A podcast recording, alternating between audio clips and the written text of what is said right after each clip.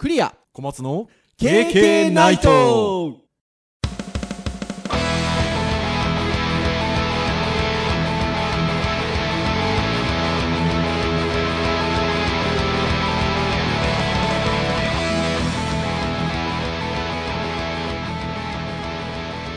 経験ナイトはい、ということで、第82回の配信となります。お届けをいたしますのはクリアと、はい、小松です。どうぞよろしくお願いいたします。はい、よろしくお願いします。はい、ということで、前回、なんか4月に入った割には意外とまだ寒かったりしてなんて 言ってたんですけど、まあ、もうポカポカになりましたよ、九州。あー、なんか、お花見とかされました？そうですね、一気に花が開きまして、あの、お花見も行きました、家族で。ただ、あの、天気は実はあんま良くなくてですね、あー、そうですね、はいはい、はい。結構雨降ってたりしてまして、うん。もうちょっと、今ほんとまさに満開ぐらいな感じなんですけど、ちょっとちっちゃうんじゃないかなと。そうですね、見頃は今、まあ、まさに今でしょうーうね。ん。またね、あの、こう、散ってる、その、なんですか、花びらがこう地面にたくさんあるうん。感じもね、まあ綺麗っちゃ綺麗なんですけどね。うん。うん。でもなんか、周り見てますと、入学式おー、そうですね、いろんな、はいはいまあ小学校、中学校、高校と入学式の時期みたいで、うん。変な話、ちょっとほら、90早かったりするわけですよ。あ、そうなんあの、順当に咲くと、どっちかっていうと、こう卒業式のぐらいっていうか、3月のあ、そうか。終わりとか、さ桜前線早い方なんですねそう早いから、だから、そっちになる時もあるんですよ、早いと。はいはいはいはいはい。そう、なんですけけど、今年は割とちょっと、例年に比べると、まあ、い例年ぐらいなのか、ちょ、ちょっと遅いぐらいなのか。なので、ね、関東だと大体今ぐらいが、ど。うん。今、ね今、今、散り始めなので、本満開ですね。そうですよね、パチッとくる感じですけど、同じような感じですね、今年。福岡もね。はい。うーん。なのでまあ非常にあの、入学式を迎える人たちにとっては良かったんじゃないかなとうん、そうですね。いう、はい、感じではございますけど、そんな陽気ではございますが、まあこれを収録している、えー4月の、まあ上旬はい。なんですけれども、あの、そんな今お話をした天気の話とは全く関係ない話で、えー、一つちょっとね、私たちウェブに携わるものとしては、まあ軽いニュースがございまして、はい。えー4月11日、うん、2日ぐらい前ですかね。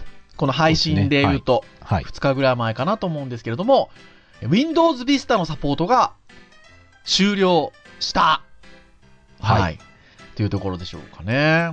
ね。はい Windows の意味語ですね、意味語。ねえ。Windows Vista って、まあ Windows ってまあ要は OS ですよね。はいオペレーション、オペレーティングシステム。コンピューターを動かしてるシステムですけど、まあそれがなんで私ども Web の携わるものにそんなに関係があるのかというと、結局その OS に紐づく Web ブラウザーっていうのがあるんですよね。はい。だから、まあ、どこまでをそのサポートをした Web ページを作るのかっていうところで、それがちょっと大きく関わってくるというところですよね。まあね、マイクロソフトさんのインターネットエクスプローラーに関しては、OS 依存型のはい。ブラウザなんで、そうです OS ねと。紐づきますね。はい。うーん。っていうところで言うと、一応、ビスタがなくなることによって、どうなるんでしたっけ？IE の ?IE の9、9か。そうですね。9までを、まあ、ほぼほぼ、もう考えなくて、良くなると。はい。えっ、と、はいあれ、あれですね。えっ、と、もうすでに実は他の Windows はもう IE9 とか10とかね、サポート終わっちゃってるんですよ。そのブラ、そもそもブラウザーそのもののサポートは、えー IE10 までが、はい。えー2016年の1月かなはい。ぐらいには、まあ、一部を除いて、もうほぼ終わっていると。ただ、Vista は古い OS なので、で、10とか10、い10 IE10 とかですね、はい IE11 と呼ばれるブラウザーがそもそもない。ないんですよね。うん、なので、サポート切るって言っても、で、他にないからっていうので、まあ、マイクロソフトさんは渋々きっと、あの、残した感じなんですよね。そうなんですよ。サポートをね。そう。っていうところがあり、まあそれもあって、ビスタが、まあ2日前に終了、サポート終了を迎えたことによって、えー9までをサポートしなくて、まあ、ほぼ、まあ、良くなると。うん。はい。まあ、ブラウザーというのは、そのブラウザーの種類やバージョンによって、えーまあ、レンダリング、いわゆる HTML やスタイルシート、JavaScript ななどの、えー処理が異なってきますから、うん。まあ、当然、えーどこまでのバージョンをサポートするかというのは私ども、ウェブの制作に従事する者にとっては非常にまあ大きな影響があるというところですね。まあ、昔ほどはね、なんかね、あの、減った気はしますけどうね。ーん一番一方の IE6 が、こう、なくなるかなくならないかのこの長かったでね、すね。XP がだって2000年ぐらいから10年以上使われた OS ですからはい。ね。そこで乗っかって残ったのではい。というところがありますが、思い返せば、私ども、ウェブブラウザーに関するトークを一度したことがあります。はい。昨年、2016年1月21日、木曜日配信、第18回、ウェブブラウザーの未来ということで、ウェブブラウザーについて、ああだこうだとお話をしましたが、はい。まあ今回、この度、ビスタがサポート終了ということを受けまして、うん。まあ再びと言いますか、今日ウェブのターンでもございますし、うん。まあ、ウェブの閲覧環境について、ちょっとお話をしてみようかということに今日はなりました。はい。はい。ということで、どうでしょうね。このテーマに興味を持てるのはウェブ関係者だけでしょうか？ね、あんまり意識してないかもしれないですね。うんで、まあ、いつも申しておりますが、ですね、えーウェブ制作に従事してない方も、この、あの、ポッドキャスト聞いていらっしゃる方もいらっしゃると思うんですけど、とはいえね、ウェブを見ないという人はいないんじゃないかなと思うので、まあそうですね。うはい。ん。なので、まあ、ウェブを見るための道具の、まあ、大きな、えー一つであるブラウザーについては、ちょっとね、あの、聞いていただいても、こう、わかる部分もあるんじゃないかなと思いますので、はい。はい。まあ、そんな、ちょっと、あの、気軽な感じで聞いていただければな、とはいいうところでございます。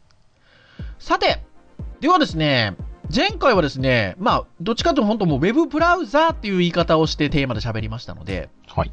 まあ、いろんな、あのー統計サイト見たりとか、ウィキペディアのブラウザーについてのところをこう細かく見たりとかってしていきましたけど、今日はもう少しだけちょっと広く、ウェブの閲覧環境についてというところの視点でお話をしていきたいんですが、はい。とはいえ、まあ、1年経っておりますので、まあ、ブラウザーのシェアの状況がどんなところかなっていうのは若干気になるところでもございますので、はい。まずそれを見ていきますと、こちらは、えっと、ウェブレイジさんっていうウェブページですかね。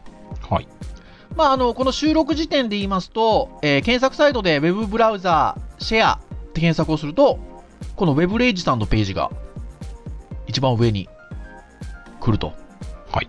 いうことで、Web ブラウザーシェアランキングトップ10、日本国内世界ということで、えーこれは更新日が収録時点で2017年3月13日の、えーデータがまとめられたページがあります。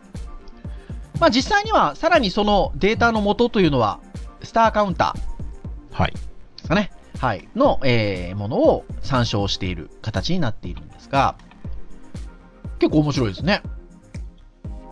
そうですね。うんあ、スターカウンターなんだ。スタットじゃないんだ。これね、スターカウンターって書いてありますね。ね。このサイトの参照元には。ね、スタットカウンターって有名なサイトありますけどね。単純に綴り間違い、うん違いますね。どうなんでしょう僕、僕そっちだかとずっと思ってました。ああ、そうなんだ。スターカウンターってあります、ちなみに。あ、わかんないです。初めて聞きまあ、したわかんないですか？ちょっとじゃあ、まあ、えっ、と、まあ、これはこれでこういうシェアだと、一応、我々、一応見てですね、話をうん。していければなと思うんですけど、はい。3月13日時点で、えー国内、日本国内で、シェアが、えー一番あるのは、うんクローム、クロームそうですね。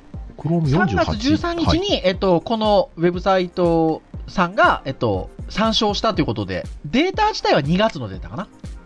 2017年2月。はい。データですけど、Chrome が一番でございます。まあ、いい時代になりましたね。ねえ、よ Chrome48.0 なんて書いてありますけど。なんかもう思えばあんまりなんかバージョン数っていうのも気にしなくなりましたね。まあ、僕開発の現場にいるんで、どうしてもね、見ちゃうんですけどね、今もう51、2、3あたりが割と多い気がするんですけどね。そうですねまあまあまあまあ、でも一応、そうですね、48が多いんですね。うん。で、この表でいくと、えー、Chrome47 っていうのも、これは、まあ、ん ?1、2、3、4、5、6、7、8、9、10、ベスト10なのか。えー、9番目に1.36%ということで、47も入っておりますが、ああ、まあアップデートしてないだけですよね。うねん、まあ、あの、48っていうのが多いみたいですね。そして、えっと、それに続くのが、えー、27.15%ということで、えー、はい。IE11.0 ということで、IE の最新バージョンはい。ということですかね。まあね、一時期僕らは結局もう OS、Windows だったり Mac に入っている、まあブラウザがバンドルされてるっていうかですかね、バンドルされてるもののシェアがそのまんまのシェアだったですよね。うん。そう考えるとなんかすごい時代ですよね。だって最初からバンドルされてないブラウザが1位取ってるわけですもんね。ね。本当そうですよ。そう、だから何も考えず使ってたら、まあ Windows のユーザーは基本もう IE を使っていると。うん。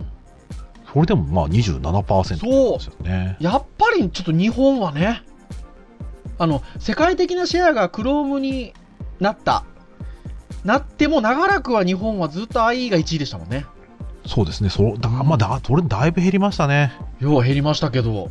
だってでもその、ちょうど同じページの下に2017年2月の世界の、えっと、シェアもあるんですけど、はい。これ世界のシェアで言うと、まあ IE が2位なんですけど、かろうじて。10.65ですもん。ね、ぶっちぎりですね、もうね。Chrome48 が46.46っていうことで、もう、ボーンって一つ抜けてる感じで。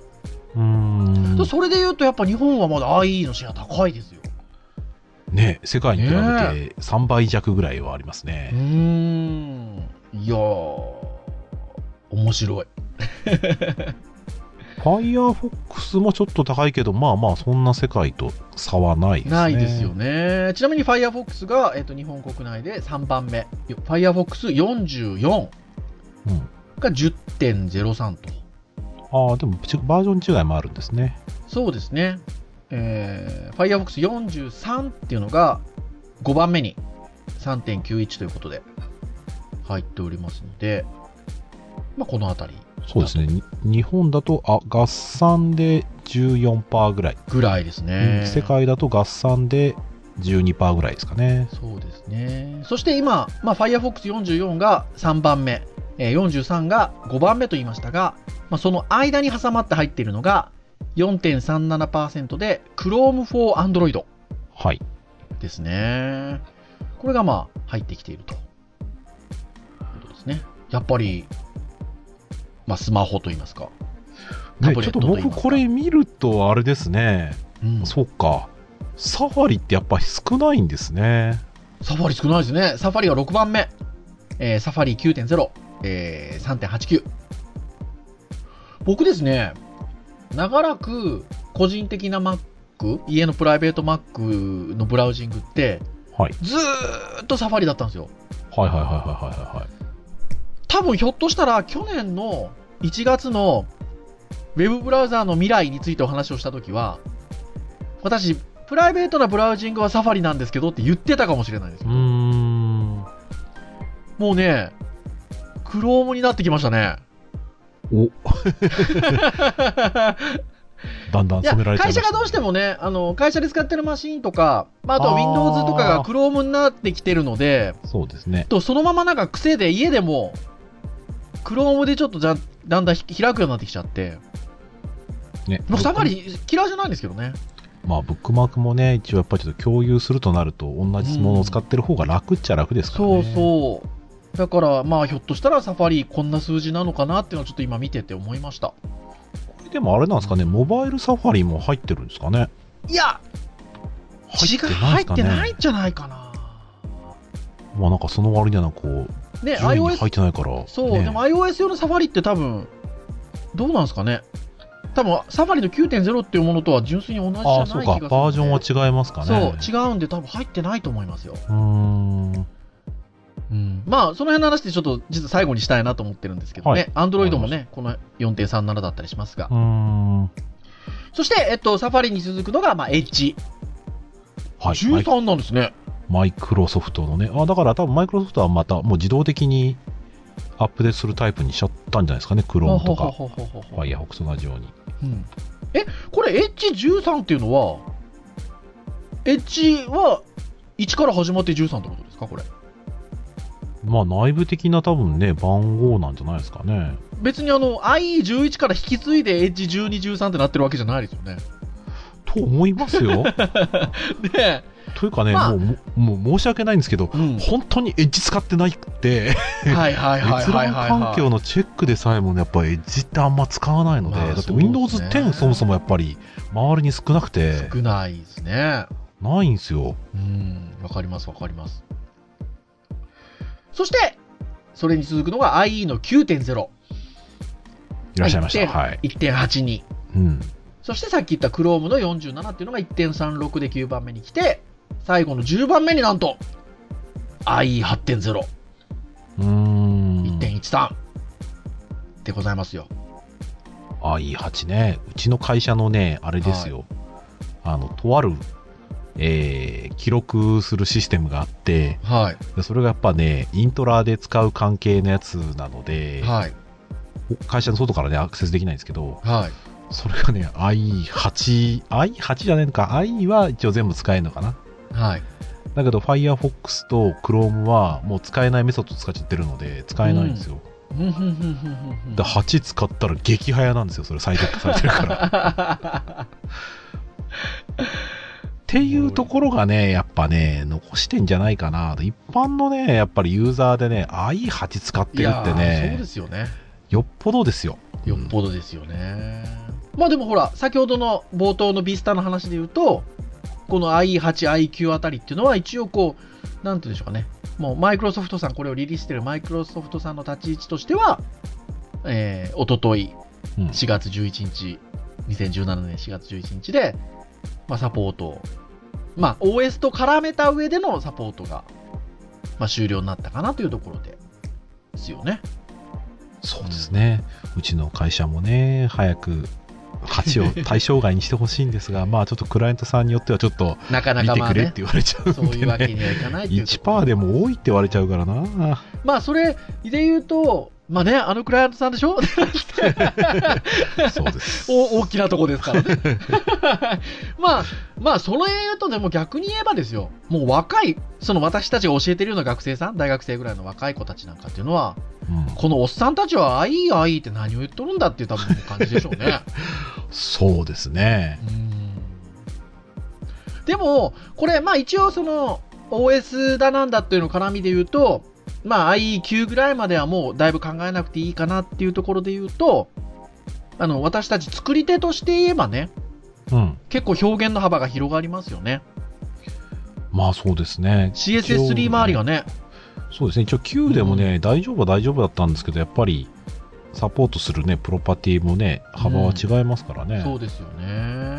まあいよいよ、まあ割とあのネット界隈見てると、そういう機運がすごく感じられるんですけど、まあ特定のあれで言うと、フレックスボックスあたりが、うん。まあもう、普通にいけるんじゃないかっていう空気感が出てきてますね。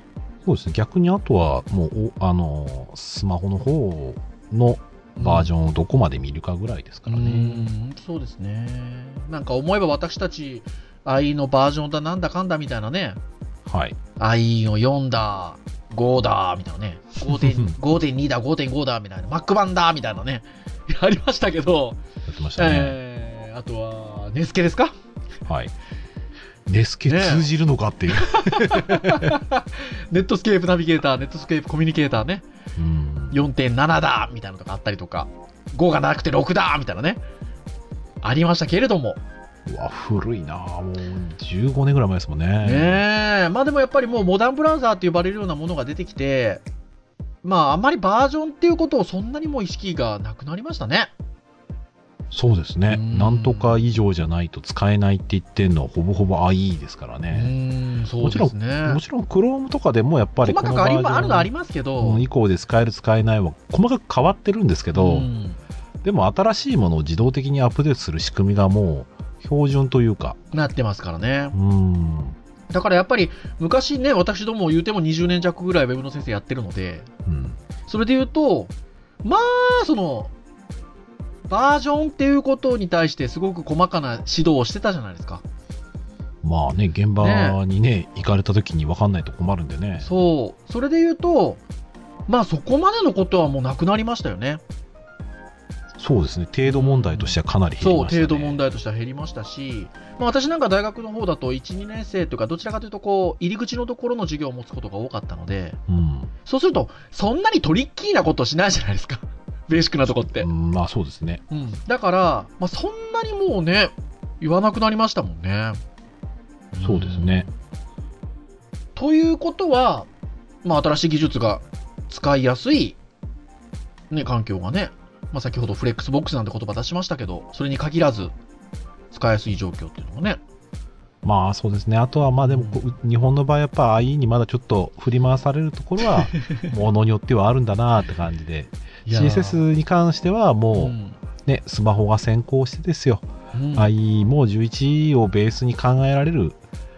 ね、多分企業さんもね、あの、そういうなんかでかいところ以外は、はい。逆に言うと、うちのね、か、ななんだろう、そのチェック環境がはい。古いとセキュリティ的にちょっとやばくて、はいはいはいはい情報システムの方でもちょっとそれはやっぱり、なんか隔離した環境でやってくれっていうふうに言われかねないので、うんうんうんまあまあ逆にちょっとね、クライアントさん自身もそういった環境でチェックされるんですかって話に多分なるので、はい。まあまあそうすると我々もまあ自然と新しい環境でまあ作るのがスタンダード。うん。で、まあちょっと特殊なところだけはちょっと古いのも対応するっていう、まあそういう感じになるんじゃないですかね。うん。いや、ほんとそうなってくるでしょうね。とかね、最近そんなね、極端になんか崩れるっていうイメージがね、少ないですよ。いや、ほんとないですよ。ねわかんないですけどね僕らのあ、ああ、あ、あったはあったけど、でも、なんか昔ほどなんか、このブラウザで見たらもう全然めちゃくちゃなんだけどみたいなことはうんあんまなくなりか感じはしますよ、とかとね。いや、ほんとそうですよね。いや、僕らそういうのをすごいやってきたからこそね、うーん。まあ程度問題もあるかもしれませんけど、いや本当もう、そんな今、今、今みたいなことだったら全然ですよね。その昔の大変さから考えたら。まあまあ細かい部分は細かい部分であるとは思いますけど、はい。ただ昔ほどこう、新しくなったから新しいのに準拠しちゃえばいいじゃないって話には多分なると思います。うんで、ただまあ逆にちょっとだけ新しくななっちゃうのが必然なので、はい。開発のタイミング？はい。まあウェブサイト制作がね、スパン短いものは多分問題だと思うんですけど、開発ね、期間長いもんだと、うんあの、期間、開発してる最中にね、新しくなっちゃって、はいはい。そこで不具合が起きたりとかするとね、うんもうどっちの責任なんてなっちゃうので、まあ早いのもね、いろいろ考えちゃうところはあるんですけどね。確かにね。そして、まあちょっと、この辺の話に、話を移していきたいんですが、まあね、今ほら、割ともうここ昨今というのは、まあ若い人たちの PC 離れというのがまあ進んできてみたいな話もあって、うん、スマホでほっちゃいますからね。ね、スマートフォンで、あの、ウェブを閲覧している人が、まあ多いんじゃなかろうかみたいなね、モバイルファーストなんて言い方もされますが、あの、ところですが、こんな記事も出てましたね。別の記事で、えーこれギガジンさん、はい。えー4月4日、2017年4月4日の、えー記事なんですけど、ついに Android が Windows をインターネット利用の世界シェアで上回るということで。来ましたよ。うん。これは、えースタットカウンター。あまあ、わわかんないですけどね。さっきのひょっとしたらただのずり違いかもしれませんが、ちょっとわかりませんが。はい、えースタットカウンターさんの、えー OS マーケットシェアの、これは、えっ、と、世界のシェアかなのようですけど、えーついに、えー Windows をわずかばかり上回ったと。うん。えー2017年3月。えー Windows 37.91%。Android 37.93%。ということで、わずかに上回ったということで。はい。まあやっぱりね、時代ですよね。そうですね。多分パソコンで仕事してる人は昔に比べたら増えてると思いますけど、はい。多分一般の家庭においては、なんかインターネットするぞってなった場合にパソコンないとダメだみたいなうん時代に比べると、多分一般家庭からはかなりパソコンってもう減って、うん。で、下手するともう家族で、えー全家族一所帯でスマホが何台も持つようなはい。状況になることを考えると、まあうんそりゃそうですよね。いやー会会社で仕事してる人よりも使ってる人が多いのは当たり前なのででそのうちのアンドロイドはね世界的に見たらシェアかなり多いんですもん。ね78割ありますよね多分ね。うん。日本はちょっとね特殊ですけどね半分なんでねいやー、そうですね。でですよ。まあ、そういう話に及びますと、まあ、あの、私たちの周りでもよく、まあ、言われ、あの、がちではありますが、はいまあ、もう PC 向けのウェブページってどうなのよ、みたいな。で、まあ、さっきちょ、あの、モバイルファーストっていう言葉も使いましたが、あの、もうね、そちらを軸に考えていくべきじゃないのかみたいなところっていうのが、まあ、だいぶ言われて、久しいというか、まあ、言われるようにはなってきておりますけれども、まあ、ある意味ね、そこはね、まあこういう、こういう記事なんかを見てもね、ちょっと思うところではありますよね。まあ、ユーザーの動向として、端末としては、まあ、スマートフォンは多いのは事実ですね、それはね。ところがですよ、ちょっとなんかね、私どもね、さっきこう見てて、あれあれということでもないですけど、あの思うと、さっきのあの、ウェブブラウザのシェアランキングですよ。はい。Chrome for Android ね、はい。4.37なんですよね。うん。ね。で、えー、まあ、Chrome の、まあ、いわゆる PC 向けといいますか、コンピューター向けっていうのは、えー、31.17。まあ、それに IE が11で続き、Firefox が、えー、あ IE11 が、えー、27.15で続き、えー、Firefox が10.03で続いていくというところですけど、こう見ると、いわゆる Web ブラウザー、ウェブページを Web ブラウザーで見るっていう範疇において言えば、まあ、ねえ、その Android のシェアっていうのがあれあれと。Windows をシェア、OS が抜いているのに、この数字っていうのはいかにっていう感じがするんですけど、はい。まあ、いわゆる、まあ私たちがその、こういう業界に飛び込んだ頃っていうのは、Web イコールパソコンで見るページだったじゃないですか。そうですね。ところが今は違いますもんね。そのいわゆるインターネット接続っていう観点からしても、じゃあブラウザーだけでそれを見るのかっていうと、そのアプリを通して、インターネットと接続をして情報を得たりとか、まあまあ、そう、ウェブいうことがねはいはい、行われれているわけですよね。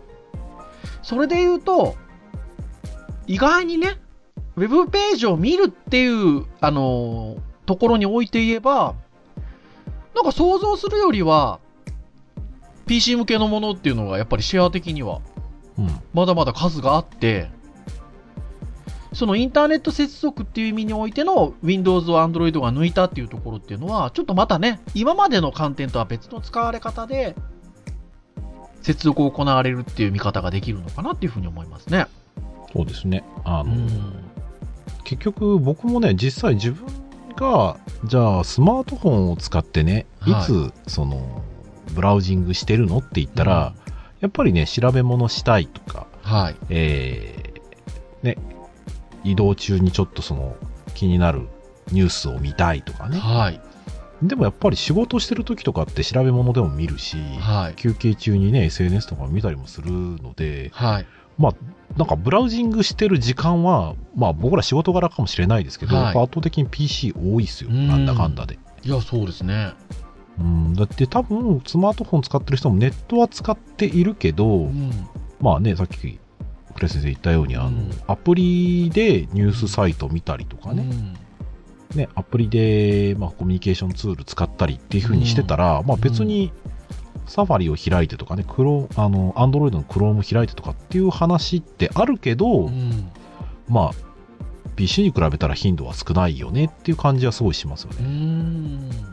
いや、本当にそんな感じがしますね。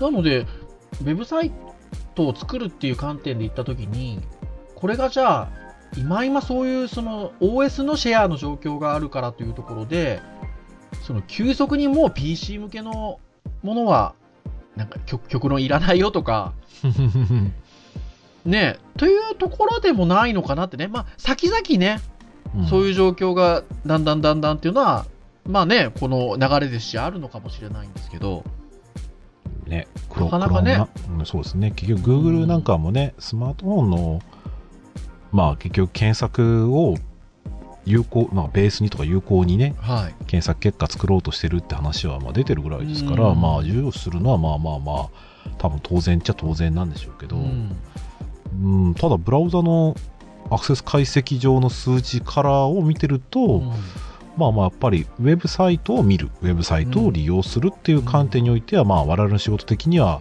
まだまだ PC 用のやつが使われるのは多いんだなと。まあもちろん会社的には、S あのスマートフォン版も作ってねっていう仕事はまあほぼマストではあるんですけど、うん確かに。まだまだ知恵を絞ってやっていく部分っていうのは大きいのかなっていう。こう両立させるような、なんていうんでしょうかね。そうですね。うん。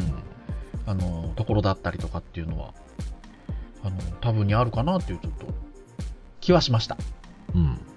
あと使われ方とかが変わっていくかもしれないですよね。そうですね。うんそれはあると思いますね。うんですので、なんか、こうやって、あの、改めて、あの、数値とか見ていくと、あの、なんかいろいろな発見があって面白いなっていう気がしました。そうですね。ね、なんか、あの、こういうふうに見ていかなければ、なんか、今言ったようなことって、そ、そのそんなになんか、ね、旗として気づけなかった部分かもしれないですし、なんかね、皆さんも、こういうな数値って、そういう感じの紐解き方をしてみても面白いのかなと思いましたね。そうですね。ただまあ、個人的に感じるのは、あ、はい。あの、僕らの時代で、その非常にブラウザの影響力が大きかったんだなっていうふうにうん。感じる瞬間って、例えば、終わるよって言った瞬間にやっぱりタイムラインが祭りになるようなね、はいはいはいはい。どこでも見るみたいな。で、逆に多分今回は出るとは思いますけど、うんそういった熱狂的な部分が多分そんなには出ないだろうな、あ、終わるんだぐらいな。。ということは、結局、皆さんがそのね、あまりこう、ブラウザに依存してないんだなっていうのを、まあ逆に肌で感じるというか、や本当そうですね。うんいや、本当にそうだと思います。制作者的には、どんどんね、あのうん新しくなって、使われやすくなっていくっていうのは、まあすごい嬉しい話。うん。ただまあまあまあ、広い範囲でね、まあサポート考えなきゃいけないっていうのは多少やっぱり依存はあるので、はい。でもなんか、うん、ちょっとね、やっぱりだんだんだんだん変わってきたんだなって感じもちょっとしますねう。ん。はーい。といったようなところでしょうか。はい。はい。以上とではしたいと思いますが、KK ナイトは毎週木曜日配信をいたしております。公式サイトだと、えー直接プレイヤーがありますので聞いていただくこともできますし、えーまた iTunes ストアなどで、えー購読登録をしていただくと自動的にダウンロードがされて、えー聞きやすいタイミングで聞いていただけるということでございますので、はい。えーまあ今日はね、あの、ウェブの閲覧環境についてちょっとお話をしてまいりましたが、先ほども申し上げた通り、昨年の1月の配信と聞き比べてみてもよろしいんじゃないでしょうかね。まあ違う話題ですけどね。はい まあでもね、あの、昨年の配信は配信で、こう、割とウェウェブブラウザーというところを掘り下げてお話をしてるので、うん。またね、楽しんで聞いていただけると思いますので、ぜひぜひそんな過去配信会も含めて、えーお気軽に聞いていただければなと思っております。はい。はい、それでは以上といたしましょうかね。はい、本日お届けをいたしましたのは、クリアと、はい、小松でした。それでは次回83回の配信でお会いいたしましょう。皆さん、さようならさようなら夢こそ今してさ